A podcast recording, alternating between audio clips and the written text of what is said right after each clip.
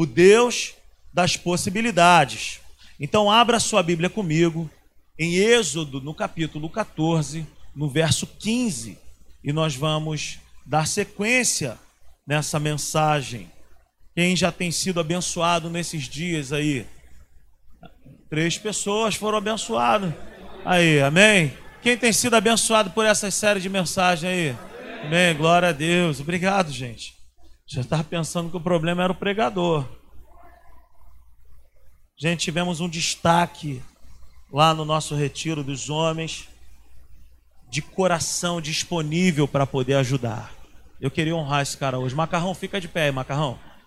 Vamos dar uma salva de palmas para esse homem de Deus aí. Fica de pé. Meu irmão, você é uma benção, cara. Você é uma benção. Você é muito especial para nós, tá bom? Eu nunca vi uma pessoa para trabalhar e se empenhar como esse cara se empenhou nesses dias. Foi um prazer, cara, ter você conosco, tá bom? A igreja, cara, é um lugar para você pertencer. Você é muito bem-vindo aqui no nosso meio, tá bom? Deus abençoe. E faz, e, e faz suco de manga lá para rapaziada. A gente quase trocou o apelido dele de macarrão para mangarrão, porque eu nunca vi, meu. Amém? O texto que nós, que nós queremos ler esse aí, Êxodo capítulo 14, versículo 15 está escrito para nós: Disse então o Senhor a Moisés: Por que você está clamando a mim? Diga aos israelitas que sigam avante. Em outras versões, diga ao povo que marche. Essa versão aí, nós sabemos que é, poderia virar um filme. Essa palavra, esse texto, poderia virar um filme, não é? Hollywood poderia fazer esse filme. O mar que se abriu, sei lá, o um nome assim. Eu não sou muito bom de nomes, Mauricinho. O mar que se abriu. O Igor já está rindo porque eu dava uns nomes no início da igreja para algumas coisas. Ele falava, tá muito ruim, pastor. Mas de fato poderia virar um filme, porque aconteceu isso mesmo. O mar se abriu. E essas pessoas, os israelitas, passaram a pés enxutos. O tema dessa série de mensagens é o Deus das possibilidades, pelo fato desse povo, povo de Israel, estar diante da impossibilidade e o Deus das possibilidades se manifestar e entrar em ação. Então, eu queria que você repetisse nessa noite: quando eu estou diante de uma impossibilidade, o Deus das possibilidades, ele se revela a mim. Amém, queridos? Então, dentro das minhas impossibilidades, o Deus das possibilidades só me pede uma coisa. É isso que nós acabamos de falar aí, acabamos de ler. A única coisa que eu e você precisamos fazer diante de uma impossibilidade é obedecer aquilo que o Deus das possibilidades está orientando. Nesse caso aí, Deus disse uma palavra: diga ao povo que marche, diga ao povo que vá avante, diga ao povo que marche, que avance. Na quarta-feira nós estávamos aqui falando o seguinte: que não importa o tamanho da direção que Deus vai colocar em minha vida e em sua vida, o que importa é o nível da nossa obediência. Olha, foi fácil isso entrar no coração dessas pessoas? Olhava para um lado impossibilidade, olhava para trás impossibilidade, olhava para frente impossibilidade. E a direção de Deus foi essa: vá avante, vá para frente. Era impossível? Era. Mas quem mandou foi o Deus das possibilidades. Então, eu quero falar para nós que não importa o que está diante de nós e não importa o tamanho da direção que Deus tem te dado. O que importa é o nível da nossa obediência. Quem experimenta de milagres? Quem é a pessoa que experimenta de grandes milagres vindo da parte de Deus? Aquele que obedece. Aquele que anda alinhado com a palavra. Aquele que anda alinhado com a direção que Deus dá. E muitas direções de Deus para a nossa vida podem parecer absurdas. Como, por exemplo, andar em direção ao mar. Mas a minha missão não é questionar, a minha missão é apenas obedecer. E hoje pela manhã eu estava falando com os nossos amigos lá, a respeito do seguinte: Deus ele não vai fazer por mim nem por você aquilo que ele mandou eu fazer e você fazer. Veja bem, abrir o mar vermelho é impossível para nós? Sim, mas marchar eu posso, andar eu posso. Então aquilo que é para Deus fazer, Ele vai fazer. Aquilo que é para eu e você fazermos, nós é que temos que fazer. Entregar um currículo em um lugar que você sonha em trabalhar não é a missão de um anjo. É a sua missão, é a minha missão. Por mais que seja algo assim, mas é impossível. Mas o nosso, o nosso trabalho é tão somente entregar. A partir dali está nas mãos do Deus das possibilidades. Você consegue entender isso? Você consegue entender? Deus ele não vai fazer por mim, por você aquilo que nós temos que fazer. E a minha missão é crer. Não por um tempo, não por um momento, não crer por aquilo que os meus olhos estão vendo, mas crer na direção que Deus deu. Se Deus falou, está falado e ponto final, eu vou para dentro. E é isso que eu quero. Quem está comigo aí, diga amém. Amém? Então, é impossível abrir o mar vermelho? Sim mas andar, caminhar, não é impossível. Eu posso fazer isso. Então, é isso, meus irmãos. O que é impossível? Nós já falamos aqui. Impossível é aquilo que não existe. É aquilo que não tem substância para você poder replicar. Mas o nosso Deus é o Deus do impossível. Ele, quando criou todas as coisas, ele não criou olhando para uma maquete, por exemplo. Ele criou falando. E a tática que Deus coloca na minha vida e na sua vida é essa também. Eu creio com o coração, por isso falei. Eu creio com o coração e a minha boca se abre. Por que, que às vezes nós não falamos? Porque nós não lemos. Nós temos dificuldade na leitura da palavra.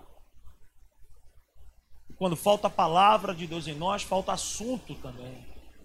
Quando falta a palavra de Deus em nós, falta palavra para a gente poder dizer em direção ao mar vermelho que está diante de nós. E a gente fica todo embananado quando uma circunstância se levanta contra. Por quê? Porque nos faltam palavras. Nós vencemos guerras com estratégia. Nós vencemos situações com direção de Deus, mas com a palavra de Deus no nosso coração e em nossos lábios. Amém, queridos? Essa situação que você pode estar enfrentando nesse, nesse dia que se chama hoje é impossível? O que é impossível? É aquilo que você não pode fazer. Existem muitas pessoas que, que não estão recebendo, que não recebem, porque não é Deus que tem que fazer, somos nós. Algumas situações somos nós. Não adianta que se a gente também não se movimentar para isso que você está clamando, talvez, não vai acontecer, porque você pode fazer. Então deixe o impossível para o Deus das possibilidades. E aquilo que é possível, não espere ninguém fazer por você. Vá você e faça. Marche, avance, caminhe. Não é tempo de parar. Êxodo no capítulo 14 ainda, do verso 10 ao verso 12. Põe na tela para nós, por favor. Ao aproximar-se o faraó, os israelitas olharam e avistaram os egípcios que marchavam na direção deles. E aterrorizados clamaram ao Senhor. Disseram a Moisés: Foi por falta de túmulos no Egito que você nos trouxe para morrermos no deserto? O que você fez conosco, tirando-nos de lá? Já não lhe tínhamos dito no Egito: Deixe-nos em paz, seremos escravos dos egípcios? antes ser escravos dos egípcios do que morrer no deserto. Olha que coisa interessante. O mesmo povo que já havia experimentado muitos sinais, prodígios e maravilhas, agora se esqueceram de tudo que Deus fez e eles agora eles preferiram deixar de acreditar no Deus que já havia feito muitas coisas para agora desejar voltar a ser escravo. é uma artimanha do, das trevas. Todas as vezes que Deus quer nos tirar de alguma situação, de algum lugar, sabe, é levantado dentro de nós um questionamento. Eu acho que não era para mexer nesse vespeiro, como nós costumamos dizer. Mas o processo de Deus de nos tirar de algo é um caminho de progresso. Porém, nós precisamos confiar até o fim, e não só por um tempo. Mas o povo começou a achar que era para a morte que tudo aquilo estava acontecendo. Existem coisas na minha e na sua vida que parece que vão acabar com a nossa vida, mas não são, não vão acabar com a nossa vida.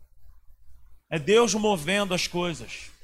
É Deus nos tirando de lá. Toda progressão traz um certo desconforto para nós. São mudanças. E nós não podemos mais pensar como uma mentalidade de escravos, preferir voltar a ser o que éramos, pelo simples fato de que diante de nós está uma impossibilidade. Deus tem uma mentalidade para mim e para você de pessoas livres, não livres para fazer o que tem vontade, mas livres para obedecer a Deus, caminhar com Ele, confiar nele até o final. Não pense que essa situação que você pode estar enfrentando é para te colocar novamente em uma posição de ser escravo. Todo progresso em Deus, todo avanço em Deus é maravilhoso. Sim ou não? É maravilhoso, sim ou não? Mas não é isento de desafios. Todo progresso de Deus na minha vida e na sua vida não é isento de desafios nós não podemos pensar que por estarmos com Deus do nosso lado, será tudo tranquilo. Não podemos pensar dessa forma. Quem pensa assim é o imaturo. Nós estávamos falando lá no retiro. O imaturo, ele anda com Deus com base naquilo que, se está bom, ele continua. Se não está legal, ele abandona o barco. Não ande com Deus achando que a vida será um mar de rosas. Eu nunca vou falar isso para nós aqui. Muitas são as aflições de um justo. Não são poucas, mas nós temos uma promessa. Mas de todas elas o Senhor nos livra. No mundo tereis aflições, mas tem de bom ânimo. Eu venci o mundo. Jesus está dizendo para mim e para você que nesse mundo nós vamos passar por situações desconfortáveis. Essa palavra aflições que Jesus fala, a tradução dessa palavra no grego é que nós seremos pressionados de fora. Sabe, nós seremos apertados e só vai ficar de pé aquele que tiver o seu ânimo no Senhor. A palavra tem de bom ânimo é se coloque em bom ânimo. Não fique esperando você ter motivos para ter ânimo. Ânimo é vida. E essa noite é uma noite de renovo para você. Duas pessoas falaram. Essa noite é uma noite de renovo para nós. É uma noite onde o Senhor ele quer se revelar a nós. Amém, queridos? Sempre haverão mares adiante de nós para se abrir. Sempre haverão desafios diante de nós, Uribe. E sempre haverão Faraó e seus exércitos para poder se oporem a nós. Sempre haverão. Tudo que você pensar em fazer, haverão desafios. Haverão situações que vão te chacoalhar, querendo revelar para nós que não é essa a situação que Deus quer para você. E o maduro, aquele que é maduro espiritual, ele caminha com a convicção que Deus colocou dentro dele. Se Deus tirou o povo do Egito, fazendo uma promessa de que daria um lugar para eles, eles deveriam se apegar a essa promessa. Eles deveriam se apegar a essa palavra e independentemente das circunstâncias, eles deveriam ficar. Olha, ele fez muitas coisas lá. Ele é o mesmo Deus, ele não muda. Mas as impossibilidades, elas se levantam contra mim e contra você, para dizer para nós que nada vai acontecer e nos fazer esquecer de tudo que Deus já fez um dia. Você conseguiu entender isso? As impossibilidades dizem para mim e para você que Deus mudou, que Deus já não é mais o mesmo. Eu não posso pensar que Deus joga no outro time. Deus é por nós. Mas os levantes das trevas tendem a me fazer pensar que Deus joga contra. Mas Deus é por nós, gente. Deus ele está comigo, Deus ele está contigo. A Bíblia diz através do profeta Isaías, ele é Emanuel. Naquele pior dia da sua vida, ele estava contigo. E naquele dia de muita alegria na sua vida, ele também estava contigo. Ele está conosco.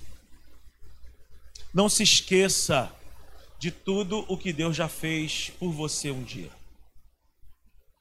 Não se esqueça de tudo o que Deus já realizou.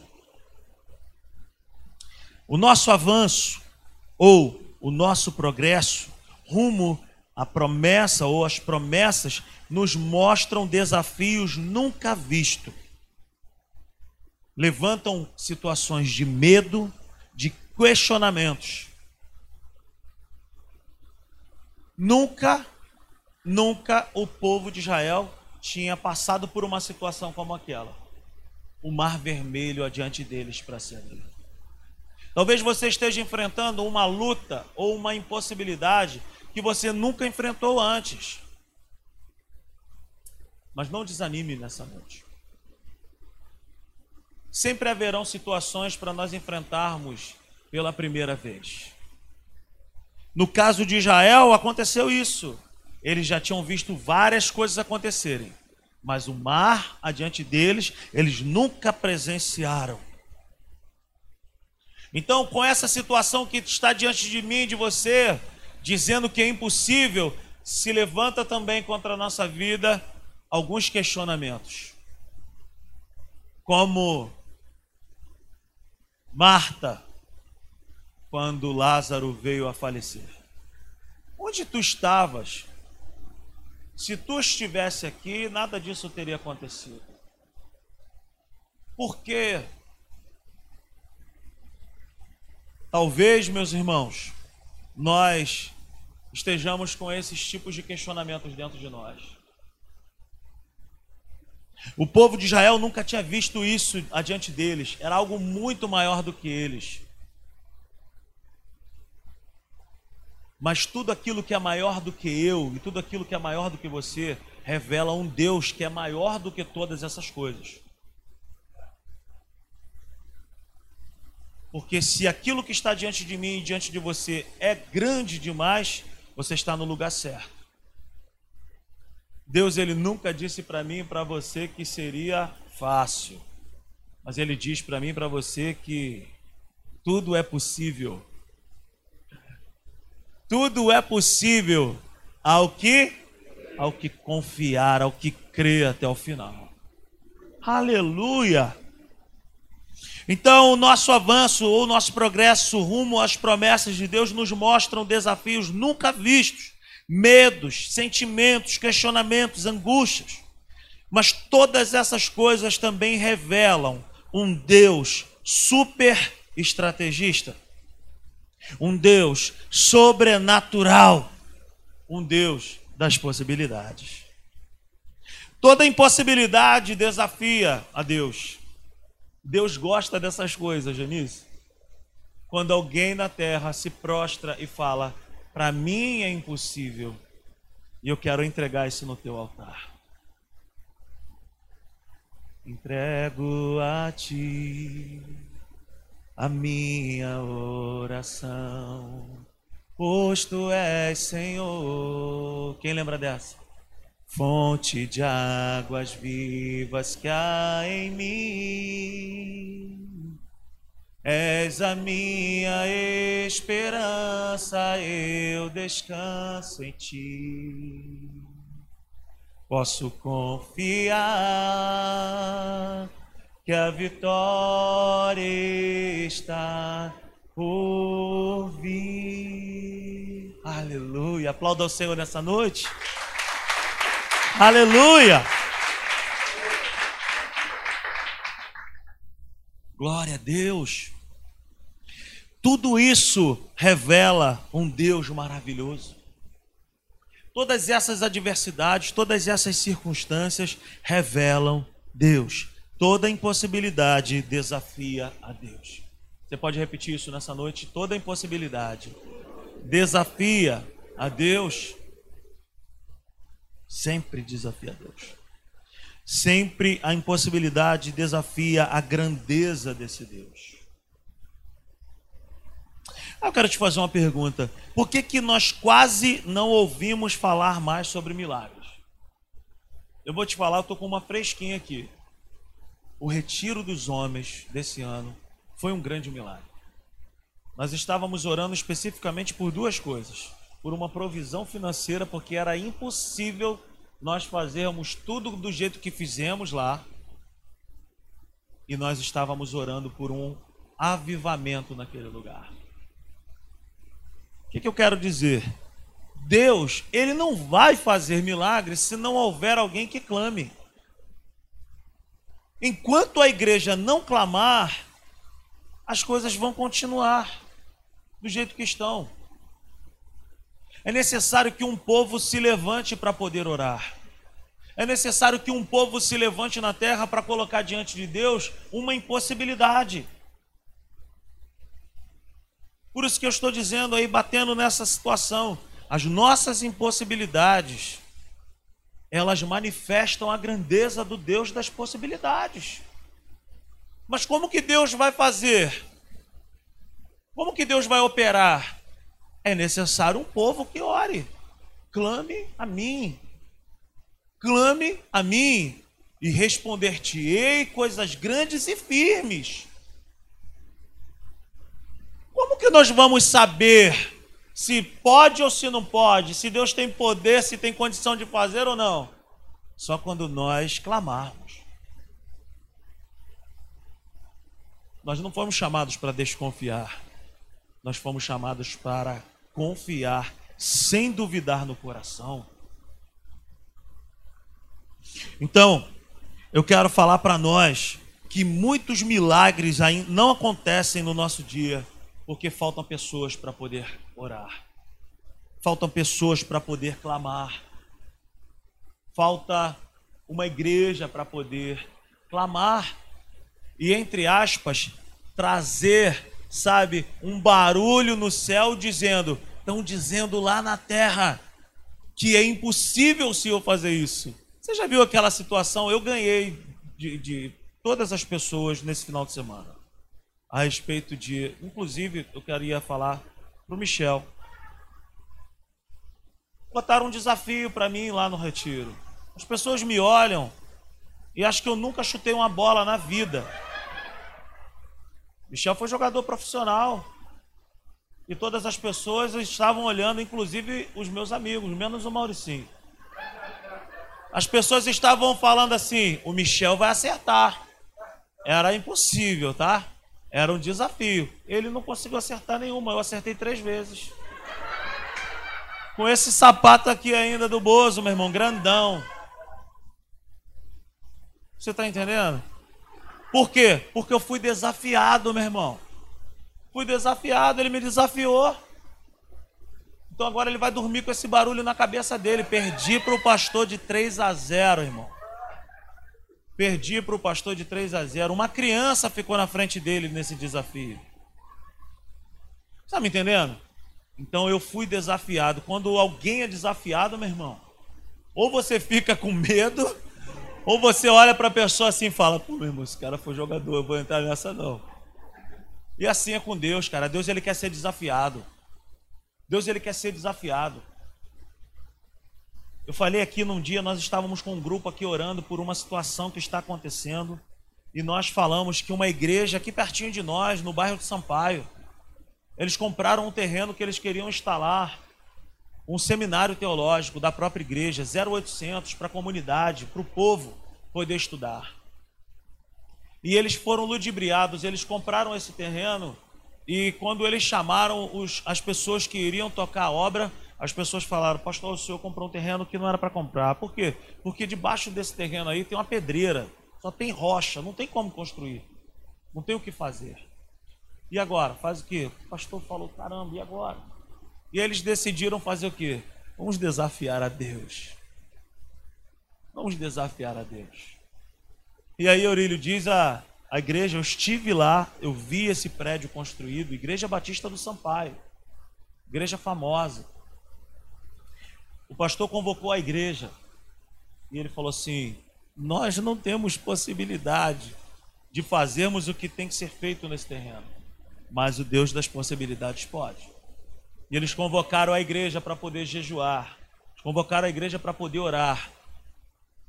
Diz a, situa diz a história lá da igreja que um belo dia não tinha ninguém naquele momento, mas os vizinhos da rua falaram que sentiram um tremor de terra.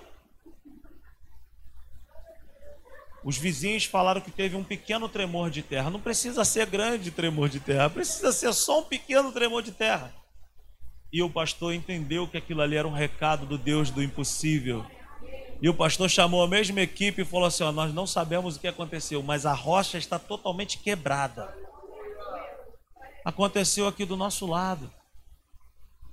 Então, meus irmãos, Deus ele gosta de ser provocado. Deus ele gosta de ser provocado. Creia. Creia. Toda impossibilidade então desafia a Deus, desafia a sua grandeza. E nós precisamos entender que Deus não mudou. E nós também precisamos entender que sem Ele nós não conseguimos resolver nada. Se Ele colocou uma direção no seu coração que pareça ser absurda ou grande demais, Pense no seguinte: Deus ele sempre vai colocar coisas maiores do que nós adiante de nós. Por quê? Para nós dependermos dele. Dependa de Deus. É o melhor lugar para se estar. Dependa de Deus. Dependa de Deus. Não faça sem a direção dele. Não faça nada sem orar. Não faça nada sem perguntar a ele. Você está me entendendo nessa noite? O homem não pode cuidar de algo que não existe para ele resolver. Abrir o mar vermelho não é missão nossa. Nós não conseguiremos fazer isso. Nós precisamos nos humilhar diante dele. Nos humilhar, nos prostrar diante daquele que tudo pode. O que, que é isso, Rodrigo? Experimente colocar diante de Deus esse impossível. Experimente colocar diante de Deus nessa noite e falar: Senhor, aí, ó, minha família como está, eu não sei mais o que fazer. Eu quero entregar em tuas mãos, eu quero confiar a ti. Entrega o teu caminho ao Senhor, confia nele e tudo mais ele fará. Nós entregamos e entre o processo de entregar e receber existe uma coluna do meio que se chama descanse nele. Descansa nele. Entregou? Continua confiando, mas descansa. Ele não vai te pedir ajuda. Ele é o nosso ajudador. Aleluia. Somente entregue a Ele. Somente coloque no altar dele. É o que? Tua família? Tua situação financeira? Está te faltando o que? Paz dentro da tua casa, teus relacionamentos, entregue no altar de Deus e ouça a voz dele nessa noite, dizendo para você: para, cara, para de tentar resolver. Somente fique ligado no que eu vou colocar no teu coração. E obedeça. Obedeça. Obedeça. Coloque para nós, Fernanda, o verso 13 e o verso 14, por favor. E eu queria te falar qual é a resposta que a Bíblia nos dá quando tudo parece mal. Qual é a resposta que Deus envia para mim e para você quando a impossibilidade está diante de nós? Então, depois que eles começaram a perguntar para Moisés, vem cá, é por falta de túmulo que tu nos, nos colocou nessa situação? Vem essa palavra. Moisés respondeu ao povo: Não tenham medo, fiquem firmes e vejam o livramento que o Senhor lhes trará hoje, porque vocês nunca mais verão os egípcios que hoje veem. O Senhor lutará por vocês. Então somente acalmem-se. Então, qual é a resposta que Deus ele dá para nós quando essa impossibilidade se levanta contra a minha vida e contra a tua vida? A primeira resposta, se você puder, anote. A primeira resposta que Deus coloca diante de mim, diante dessa situação que é chata, que é desconfortável, que é impossível, é: não tenha medo. Não tenha medo. O medo é o oposto à fé. O que eu estou falando aqui, gente, não é medo de barata, nem de rato. Todos sabem do problema que eu tenho com ratos.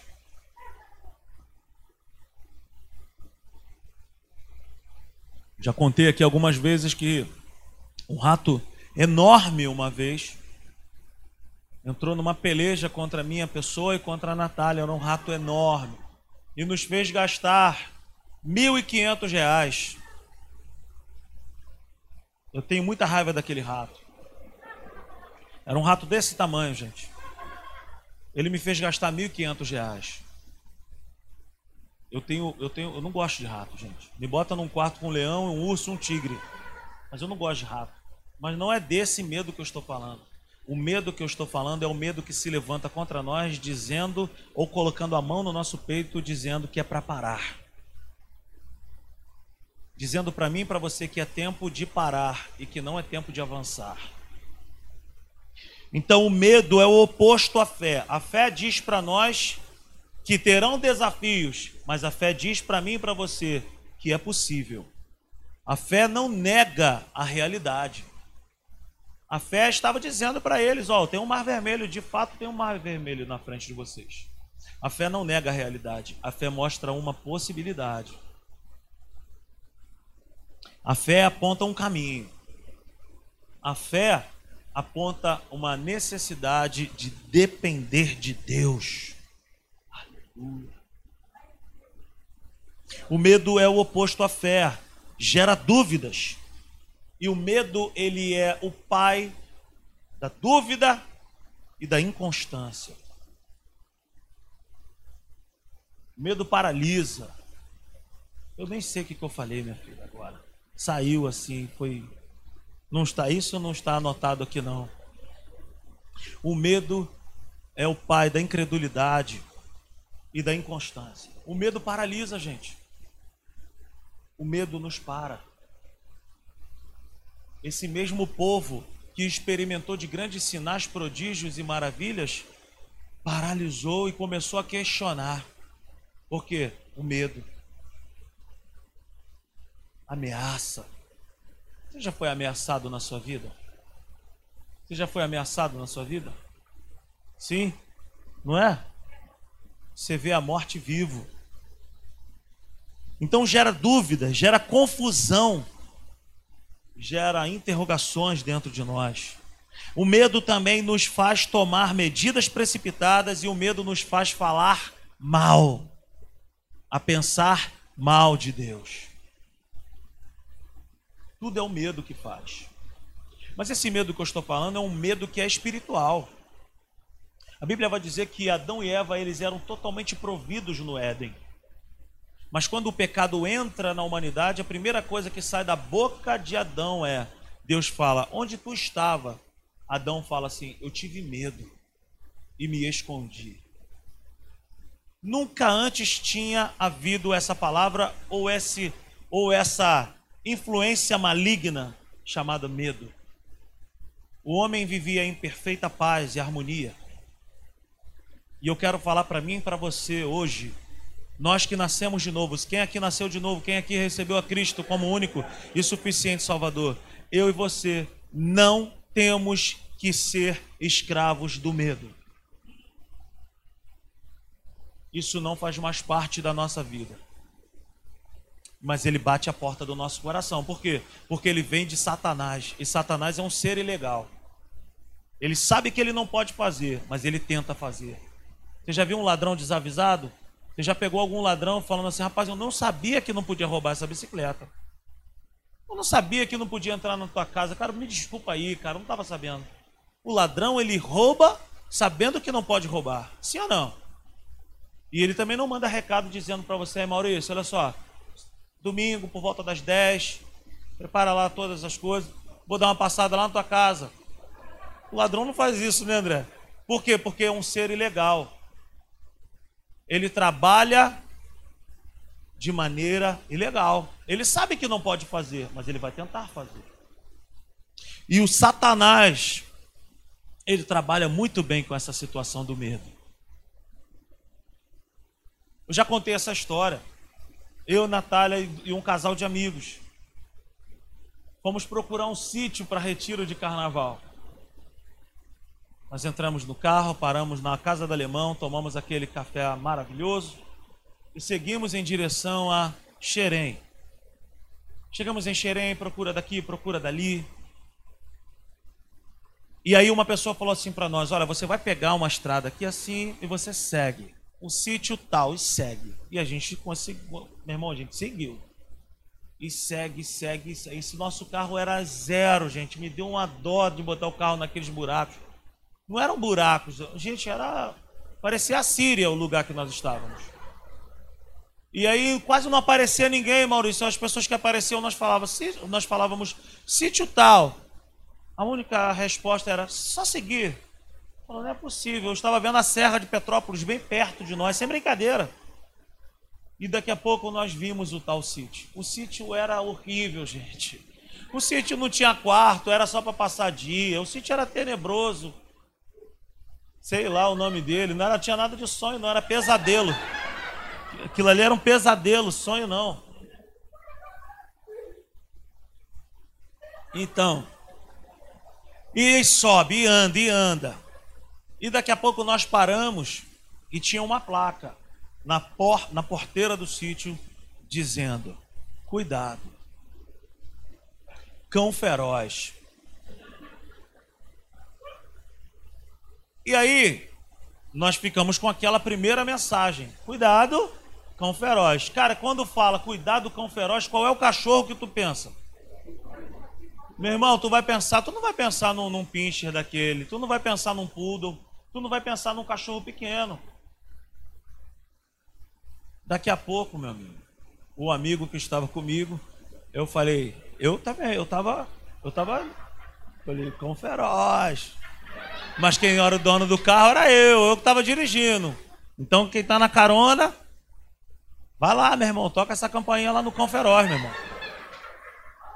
E aí a Natália estava atrás com a nossa amiga e ele no banco do carona. E aí, pastora Severina, o que, que aconteceu? Não sei por qual motivo. Aí a pessoa foi lá e começou a tocar o interfone. Mas a gente não ouvia um latido. Não, não tinha um cachorro para latir naquele sítio.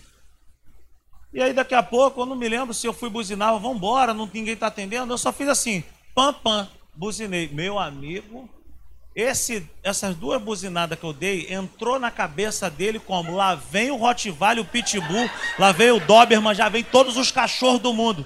Ele saiu correndo de uma tal forma, com tanto medo, que olha, o medo fez com que ele pensasse naquilo que era impossível fazer. Ele tentou entrar pela janela, mas a porta estava aberta. Então, meus irmãos, não tinha, resumindo a história, não tinha um cachorro naquele sítio. Não tinha cachorro naquele sítio. Ele tentou entrar pela janela.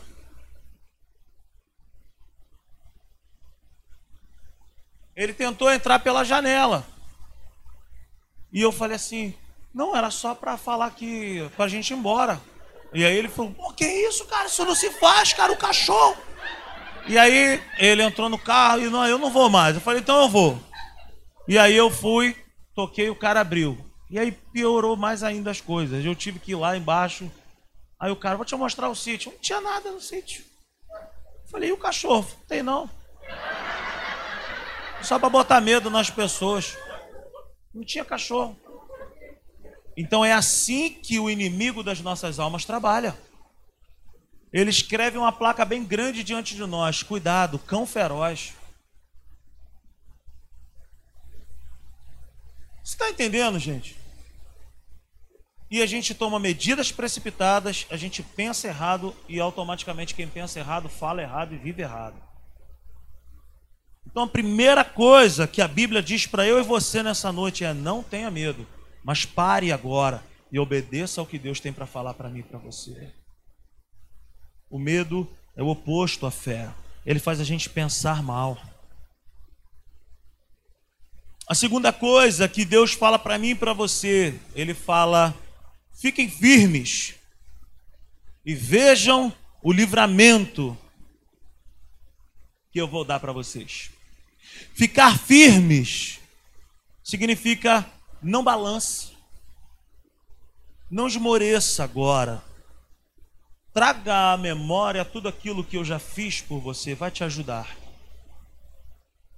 Não dê ouvido e não dê atenção ao que está ao seu redor. Mas vejam, Deus não me pede ajuda, mas me pede para ver. Apenas fique firme, não balance, não esmoreça e veja o que Deus está para fazer. Veja o que Deus está para fazer.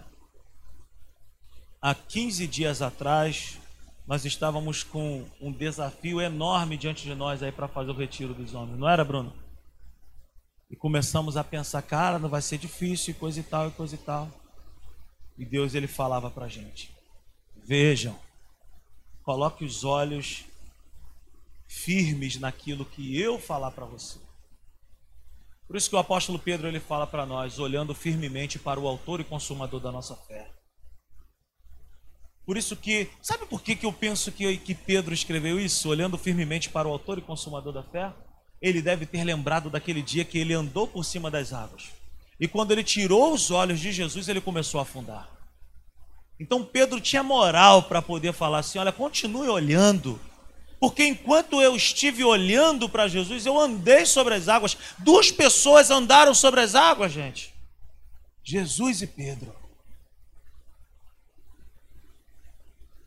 Então Jesus ele fala para mim e para você hoje: não olha para o lado, não olha para trás, Olhe para Jesus, olhe para a direção que Ele está nos dando. Não dê ouvidos, não dê atenção. Tudo aquilo que eu e você damos atenção, anote isso: tudo aquilo que nós damos muita atenção cresce. Tudo aquilo que eu e você damos muita atenção cresce. Dê atenção à direção, à direção que vem do céu para nós não ao que está acontecendo. Aos olhos dos homens, muitos caminhos parecem ser caminhos de paz, de vida. Cara, mas é do Senhor que vem a resposta final. Terceira coisa, existem situações que venceremos, sabe?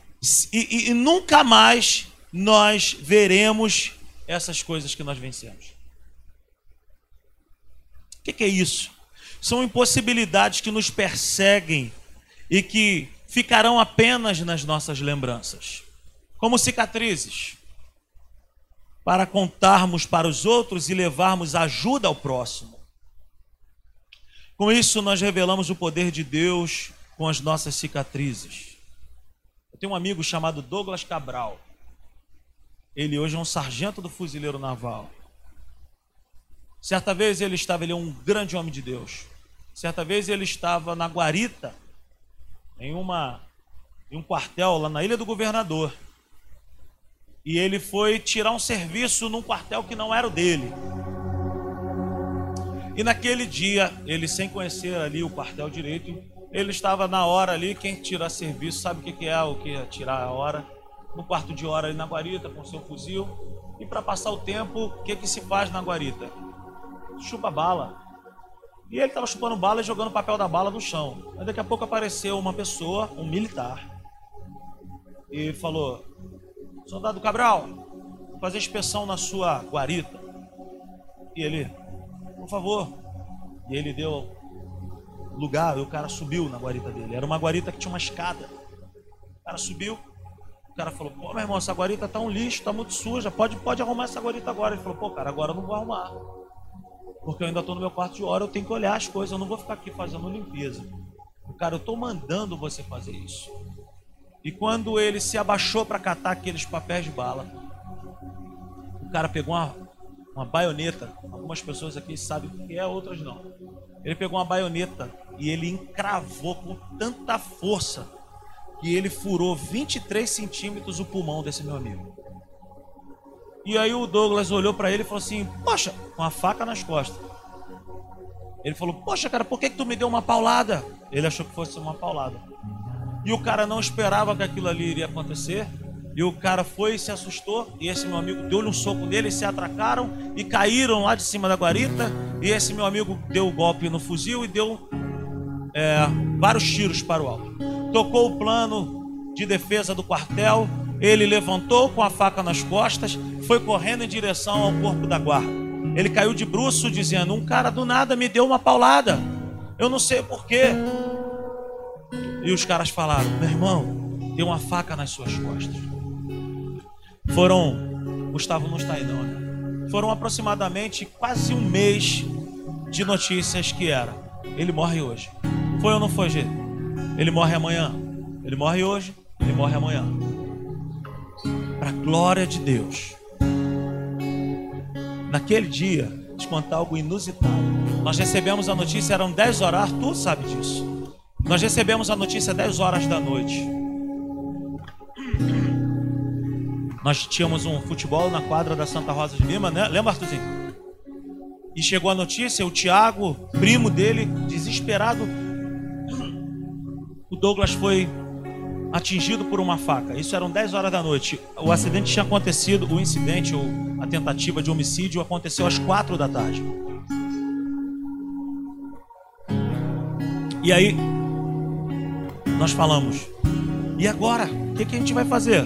Os pais deles tinham descoberto aonde ele estava internado foi tão grave que eles estavam na estrada do Galeão, pegaram um trânsito terrível para sair da ilha, era uma sexta-feira.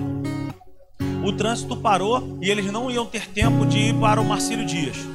O, o, o rapaz da viatura teve uma brilhante ideia e falou assim: vamos entrar no HFAG, Hospital da Aeronáutica. Ele é da Marinha. E os caras subiram aquele canteiro ali na estrada do Galeão com a viatura parada, o trânsito entraram no HFAG e os médicos ficaram malucos com aquela cena, uma faca encravada no pulmão dele.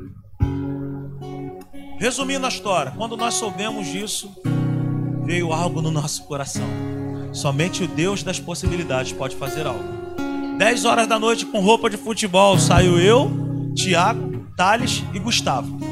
Nós tomamos quatro duras até chegar naquele lugar de bermuda e, e, e tênis, chuteira, nós estávamos. E nós falamos, nós vamos entrar naquela UTI. Ele estava num lugar para morrer. Nós vamos entrar lá e nós vamos impor as mãos. Coisa de maluco, gente, coisa de crente. E nós entramos no HFAG, já era por volta de onze e pouca da noite. Nenhum soldado nos abordou naquele dia. Nós entramos com o carro e eu lembro que a gente falava: meu irmão, bota o carro aí, vambora. Paramos o carro e nós fomos seguindo somente a placa de UTI. UTI. UTI. Chegamos na porta escrita UTI e aí estava fechada, lógico. E aí me aparece um médico, um tenente, todo de, de, com roupa e com a mão ensanguentada. Que isso? Como é que vocês chegaram aqui? Nós falamos, nós somos amigos do soldado Cabral. Ele do rapaz da Marinha? Sim. Falou, olha, esse menino, ele está muito mal. Ele está muito mal. Nós fizemos tudo o que era possível fazer.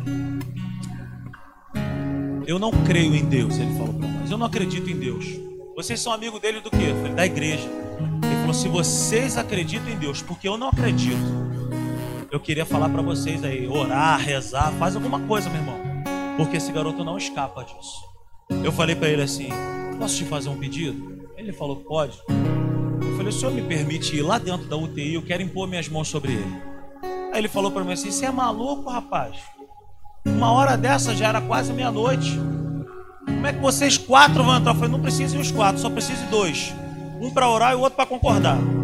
Que a Bíblia diz que tudo que nós ligarmos na terra e concordarmos será ligado no céu. Eu me lembro perfeitamente que quando nós entramos lá, o Douglas estava acordando. ele estava deitado de bruço e ele falou para nós assim, cara, no momento em que aquele cara me deu uma, me, entrou na minha guarita, eu estava cantando Abro mão dos meus sonhos, abro mão dos meus planos. E eu falei, mas quem, disse que acabou? Deus pode fazer um milagre.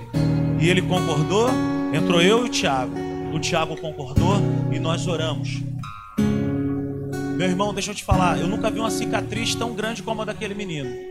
Ele tem um buraco nas costas, ele tomou uma facada aqui, passou por debaixo da axila dele e para poder reanimá-lo, os caras não fizeram massagem cardíaca aqui, mas fizeram diretamente no coração dele, aberto. Tão profundo que foi aquilo. Nós fomos à praia. Douglas ficou curado. Um milagre vivo. Certa vez ele foi dar um testemunho sobre o que aconteceu com ele. Uma pessoa paralítica levantou e andou. E Deus começou a levar ele por muitos lugares contando esse testemunho dele. Sabe por quê? Porque a cicatriz que nós vencemos revela o Deus das impossibilidades. Eu me lembro perfeitamente que um dia nós estávamos na praia e ele estava sem camisa, com aquela cicatriz horrível. E aí uma pessoa chegou perto dele e falou assim: Posso te fazer uma pergunta? Ele falou: Pode. O que foi isso que aconteceu? E aí ele contou toda essa história. E no final de tudo ele falou assim: Mas existe um Deus do impossível.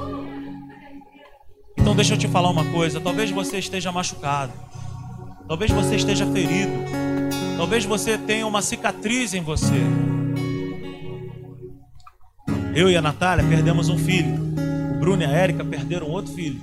O médico botou o dedo na minha cara e falou que eu não poderia ser pai. Hoje eu tenho dois filhos. O Bruno e a Érica têm duas filhas. Eu só faço menino e eles só fazem menino. Mas deixa eu te falar algo nessa noite a perda do nosso primeiro filho, quando alguém chega do meu lado e fala: Cara, eu, não, eu tenho dificuldade para ser pai. Eu falei: Eu também tinha. Mas eu acreditei em Deus e obedeci a direção. Na, a direção que Deus me deu para eu poder ser pai foi tomar uma vitamina. Através da Natália, conversando com uma amiga, veio algo do céu, uma vitamina que se compra na drogaria Pacheco. Resolveu meu problema. Então a direção de Deus, meu irmão, está diante de nós se nós perguntarmos. Mas a resposta, o milagre, ele vem baseado na obediência a essa direção. As nossas cicatrizes revelam o próprio Deus. Outra coisa que, essa, que, que esse texto diz para nós: o Senhor lutará por vocês. Ainda que eu e você tenhamos disposição para lutar ou marchar, a vitória sempre será através do braço forte do Senhor. Isso revela a nossa total dependência dele. Talvez você pense, eu consigo, eu posso, mas dependa dele. Vem dele a resposta. E o que é que Deus fala para mim e para você? Então somente acalmem-se. Acalmem-se. Deus trabalha com a minha cooperação em obedecer aos seus comandos e eu mantendo minha fé firme, Deus não age no meu desespero, mas Deus age no meu descanso, na minha atitude de fé com Ele. O que são essas impossibilidades? São oportunidades de viver uma experiência sobrenatural. Essas situações revelam o quanto precisamos e o quanto dependemos do Deus das possibilidades. O que é que está diante de nós? É impossível? Uma coisa que nós erramos muito.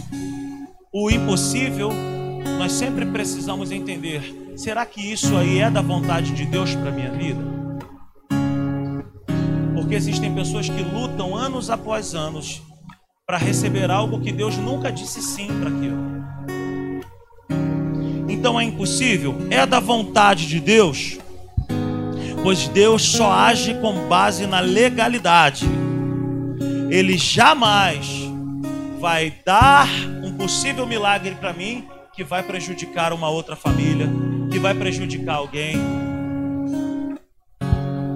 Ele jamais atuará para destruir uma família. Talvez você esteja orando por um milagre. E o milagre que você ora para acontecer na sua vida, uma família tem que ser dividida. Talvez o milagre que você ora, alguém tem que ser prejudicado. Deus não, não faz isso. Deus ele é um ser legal, é uma pessoa que trabalha na legalidade. Deus é o Deus das possibilidades. Sim, mas ele só age com base na sua palavra, na sua justiça. Existem muitas coisas que não aconteceram ainda, pois Deus não concorda. Tudo aquilo que Deus concorda e que tem uma testemunha na própria palavra de Deus, você pode bater no peito e falar assim: Deus falou isso comigo, a Bíblia concorda, eu vou marchar. Fique de pé nessa noite. Então, o milagre, meus irmãos, é fruto da vontade de Deus, do poder de Deus e da minha fé obedecendo a Deus. Vou chamar o Bruno aqui, ele quer contar um testemunho.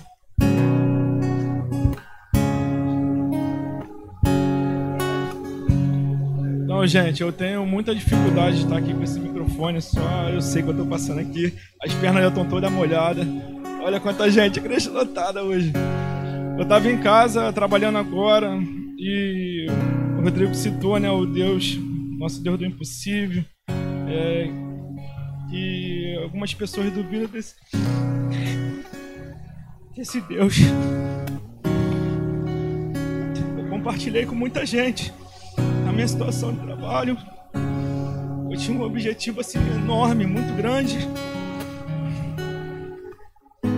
Eu encontrava o carteiro na rua tem uma meta pra bater, não, não sei se eu vou conseguir. Eu pegava um. Encontrava qualquer pessoa, eu falava, mas aquelas pessoas que eu falei, o Mauro, compartilhei com o Mauro. O Gustavo eu falei três vezes o mesmo assunto. Minha esposa não cansava mais de ouvir falar sobre esse assunto. E na sexta-feira, antes do retiro, eu vou ser rápido, gente, três minutos, rapidinho. É o Daniel tá me assistindo, o Daniel é meu amigo de trabalho, a gente tem um grupo e nesse grupo a gente compartilha nossas vendas. E ele falou, Bruno, não dá. O Jorge falou contigo ontem. Quero, quero conhecer teu Deus agora, porque tua meta é impossível. Não vai dar para você chegar. E ele desafiou. O Rodrigo falou aqui: não desafia, gente. É... Fui pro retiro. Daniel falou: Bruno, vamos pra rota no sábado. A gente precisa ir pra rota. A gente tem um grupo com três. E toda vez que a gente. Toda venda que a gente faz, nossa média é 30, 30, 30 mil por dia. A gente vai botando no grupo lá, eu tô com tanto, tanto e tanto. Daniel e Diogo foram para rota. Eles foram para rota e eu fui pro retiro. Era meio-dia, eu zerado e eles lá, correndo atrás. Um tava com dois, um tava com cinco. Quando foi três horas, eu digitei lá, tô com 15, tô com 30. Eles me ligaram, Bruno, você não estava nesse tal retiro? Manda um localizador para mim que é mentira, você está na maré, Bruno. Você não está nesse retiro. Mas eu estava lá e buscando o Senhor. Hoje me deu uma coisa de doido, eu vindo do retiro, falei, Júnior, meu irmão, me deixa lá na maré, eu vou, eu vou, eu vou visitar, eu fui no Caju, vou visitar o cliente mais ignorante que tem. Esse cara, vou falar o nome dele, não, que tá ao vivo.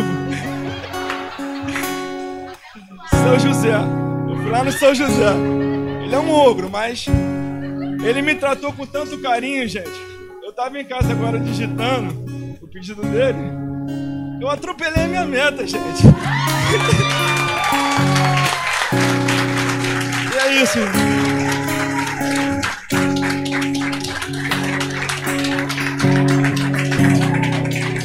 Então é isso, gente. Vamos crer nesse Deus do impossível. Eu acho que eu falei demais, falei até demais. Apenas queria compartilhar porque eu falei com muita gente sobre isso. O Mauro também perturbei muito Mauro. Tá bom? Amo vocês. Entrego a ti a minha oração, pois tu és Senhor fonte de águas vivas que há em mim. És a minha esperança, eu descanso em ti. Posso confiar que a vitória está ouvir. Entrego a ti a minha oração, pois tu és Senhor, fonte de águas vivas que há em mim. És a minha esperança, eu descanso em ti. Posso confiar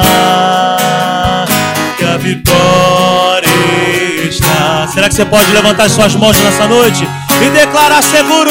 Seguro estou em ti, tu és um Deus de amor. Não temerei o mal, tu és o grande eu sou. Eu ergo minhas mãos, preciso receber tua palavra, Deus, que me fará vencer. Seguro estou, seguro estou em ti, tu és um Deus de amor. Não temerei mal, tu és o grande eu sou.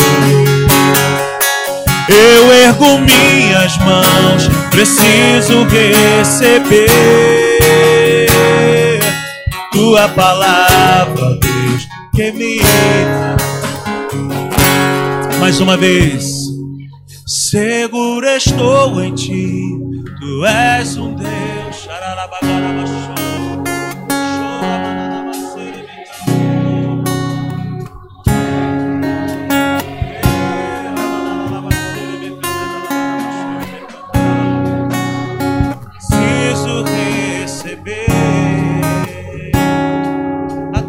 palavra, que me fará vencer.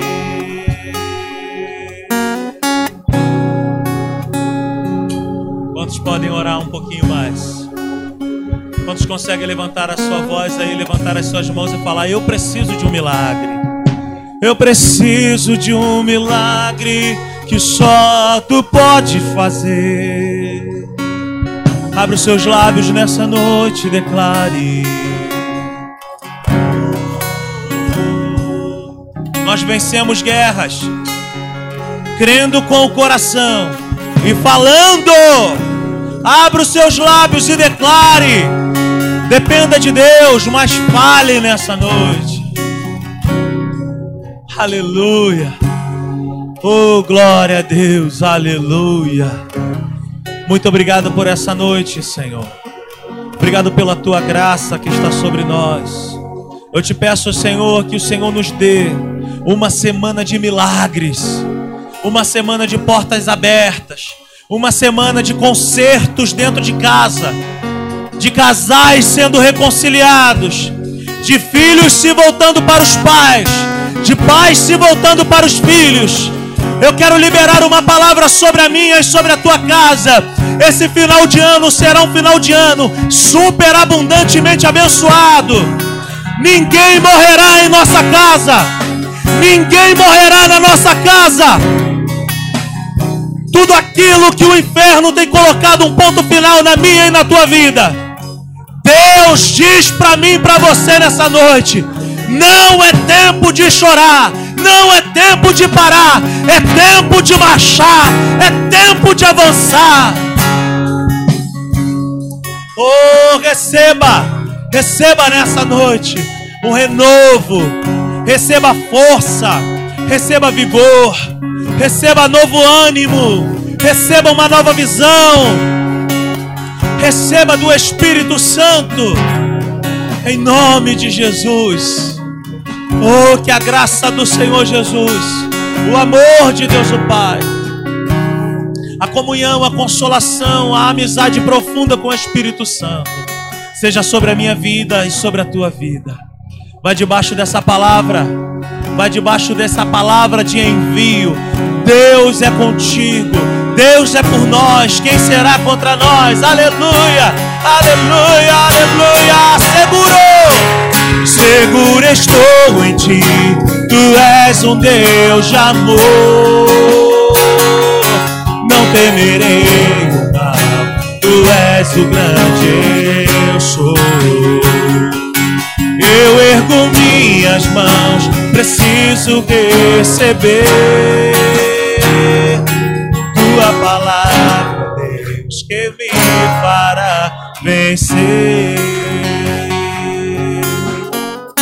Uma coisa que eu me lembrei agora, a história do terreno que tinha uma rocha embaixo é justamente a história do dessa igreja, Igreja Batista de Jerusalém, que se encontra no Sampaio. Por que, que eles cantaram isso? Será que eles estavam naqueles dias ali e alguém recebeu essa canção? Senhor, nós fomos ludibriados, compramos um terreno que não era para comprar. Seguro estou em ti, tu és um Deus de amor, aleluia. Eu não temerei. Existem coisas que dizem para mim e para você que nunca vai dar certo,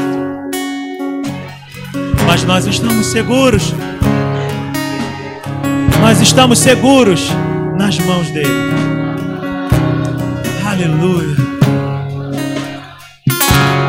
Aplauda o Senhor bem forte nessa noite. Aleluia. Oh, glória a Deus. Vai debaixo dessa palavra. Vai na bênção. Tua semana será maravilhosa. Nome de Jesus. Um beijo no teu coração. Te amo em Cristo Jesus. Tchau, tchau.